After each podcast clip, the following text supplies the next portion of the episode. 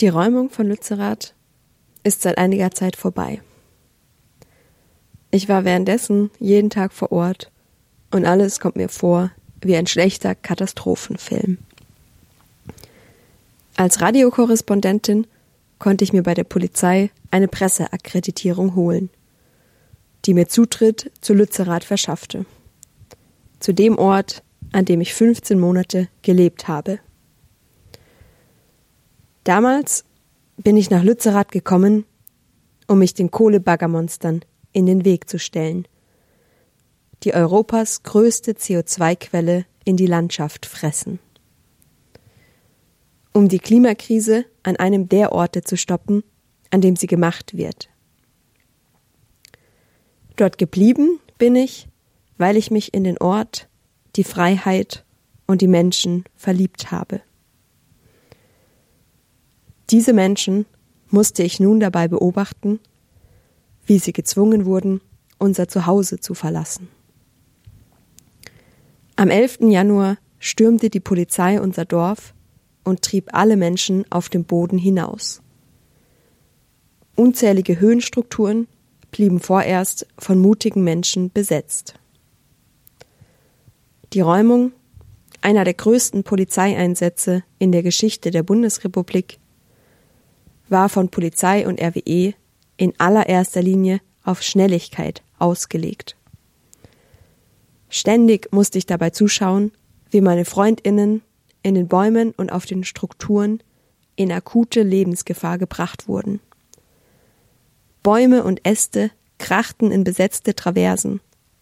Auch aktive Traversen selbst wurden gekappt. Bäume wurden viel zu nah an Menschen in Nachbarbäumen gefällt. Eine Person wurde fast von einem Baumhaus erschlagen, weil eine haltende Traverse des Hauses einfach durchgeschnitten wurde. Immer wieder fuhren schwere Geräte viel zu nahe an den Bereich, in dem zwei Menschen im Tunnel ausharrten. Ein Tag der Räumung hat sich mir besonders ins Gedächtnis gegraben. Samstag, der 14. Januar, der Tag der Großdemonstration. Obwohl die Räumung weitergeht, ist kaum noch Presse im Dorf. Das SEK will die Menschen im Wäldchen aus den Bäumen holen. Dauernd schreien diese Menschen um Hilfe. Eine Person hängt mehrere Minuten lang kopfüber im Seil, was potenziell tödlich sein kann. Verzweifelt versuche ich, dorthin zu gelangen. Aber keine Presse wird durchgelassen.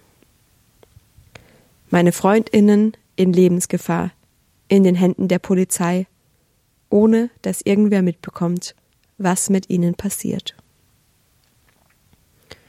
Draußen, vor dem doppelten Zaun, der Lützerath umgibt, hören wir die Menge toben. 35.000 Menschen stehen da, bereit, sich Zutritt zum Dorf zu verschaffen.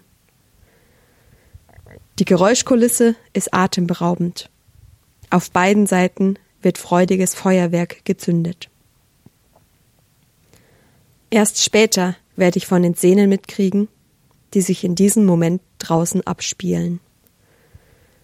Die Polizei knüppelt mit massiver Brutalität unzählige Menschen nieder und verletzt sie teilweise schwer.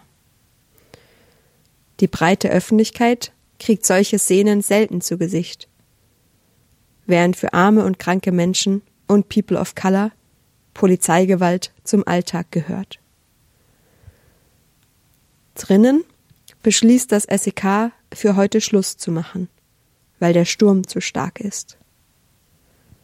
Zurück bleiben drei Menschen in 20 Meter Höhe auf Bäumen, auf denen ihnen alle Verbindungen gekappt wurden. Nur durch Skills und unglaubliche Kraftanstrengungen schaffen sie es, im Laufe des Abends neue Traversen zu bauen, um eine sichere Plattform für die Nacht zu erreichen. Auf dem Dorfplatz verbringt die Polizei den Nachmittag damit, den Tower zu räumen. Zuletzt sind sie mit einer Person im Lock-on eine ganze Weile beschäftigt. Mit halbem Ohr höre ich, wer ein Polizist ihr Schmerzen androht, wenn die Kameras weg sind.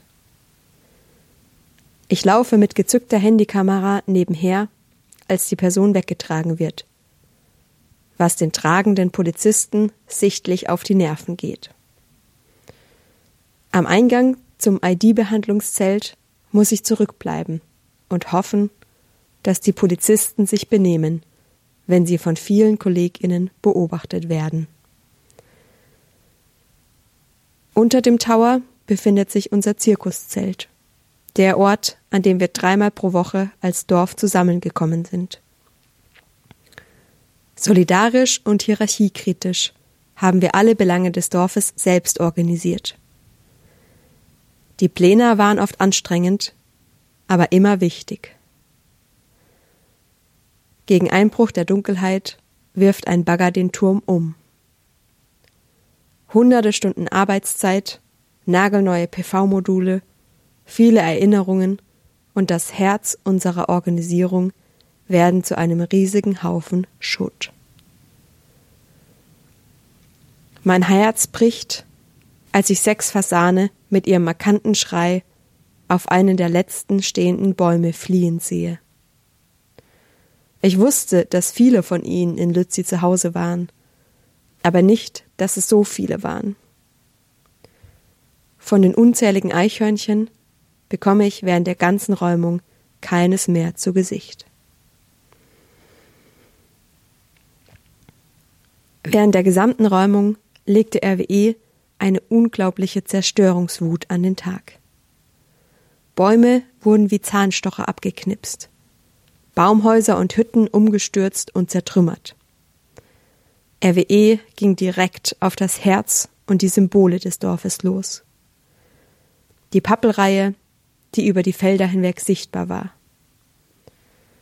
Der Abriss von Eckartshof begann an der Stelle, an der das viel fotografierte gelbe Banner 1,5 Grad heißt, Lützerath bleibt, hing.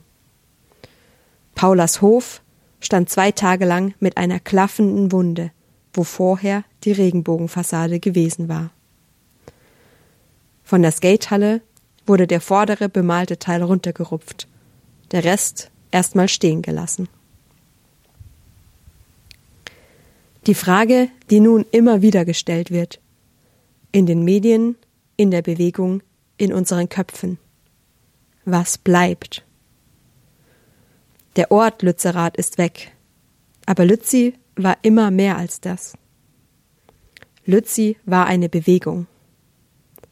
Aber wie kann eine Bewegung weiterleben, wenn sie ihr Zuhause verloren hat?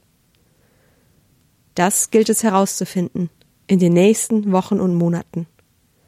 Nachtreffen und Strategiediskussionen sind in Planung. Für mich persönlich ist klar, es bleiben die Freundschaften. Menschen, mit denen ich gelacht, geweint, gefeiert und getrauert habe. Menschen, die mir gezeigt haben, was Solidarität bedeutet und dass die kapitalistische Logik von meins deins gar keinen Sinn macht. Ob es um Ressourcen geht oder um Probleme. Es bleibt auch die Gewissheit, dass wir gemeinsam Unglaubliches schaffen können. Dass fast jede Aufgabe lösbar ist, wenn wir uns organisieren und kollektiv handeln. Dass es für alle Menschen einen Platz in dieser Bewegung gibt und wir uns so einfach gegenseitig empowern können, indem wir unser Wissen und Können miteinander teilen. Und es bleibt das Gefühl, etwas verstanden zu haben. Der Kampf ging nie um ein Dorf oder eine Kohlegrube, sondern es war immer ein Kampf für fundamentale Gerechtigkeit. Dafür braucht es endlich echten Klimaschutz. Und den werden wir nur kriegen, wenn wir an vielen Orten und auf viele Arten Widerstand leisten gegen diesen fossilen Kackkapitalismus. Das ist kein Projekt, das in ein paar Monaten oder Jahren abgeschlossen ist. Stattdessen fühlt es sich an wie ein roter Faden, den ich plötzlich entdeckt habe, der mir jetzt sehr deutlich den Weg zeigt. Ich werde ihn gehen, mit vertrauten Menschen an meiner Seite und der Hoffnung, dass noch ganz viele weitere neu dazukommen. Wir brauchen euch alle. Lützi lebt.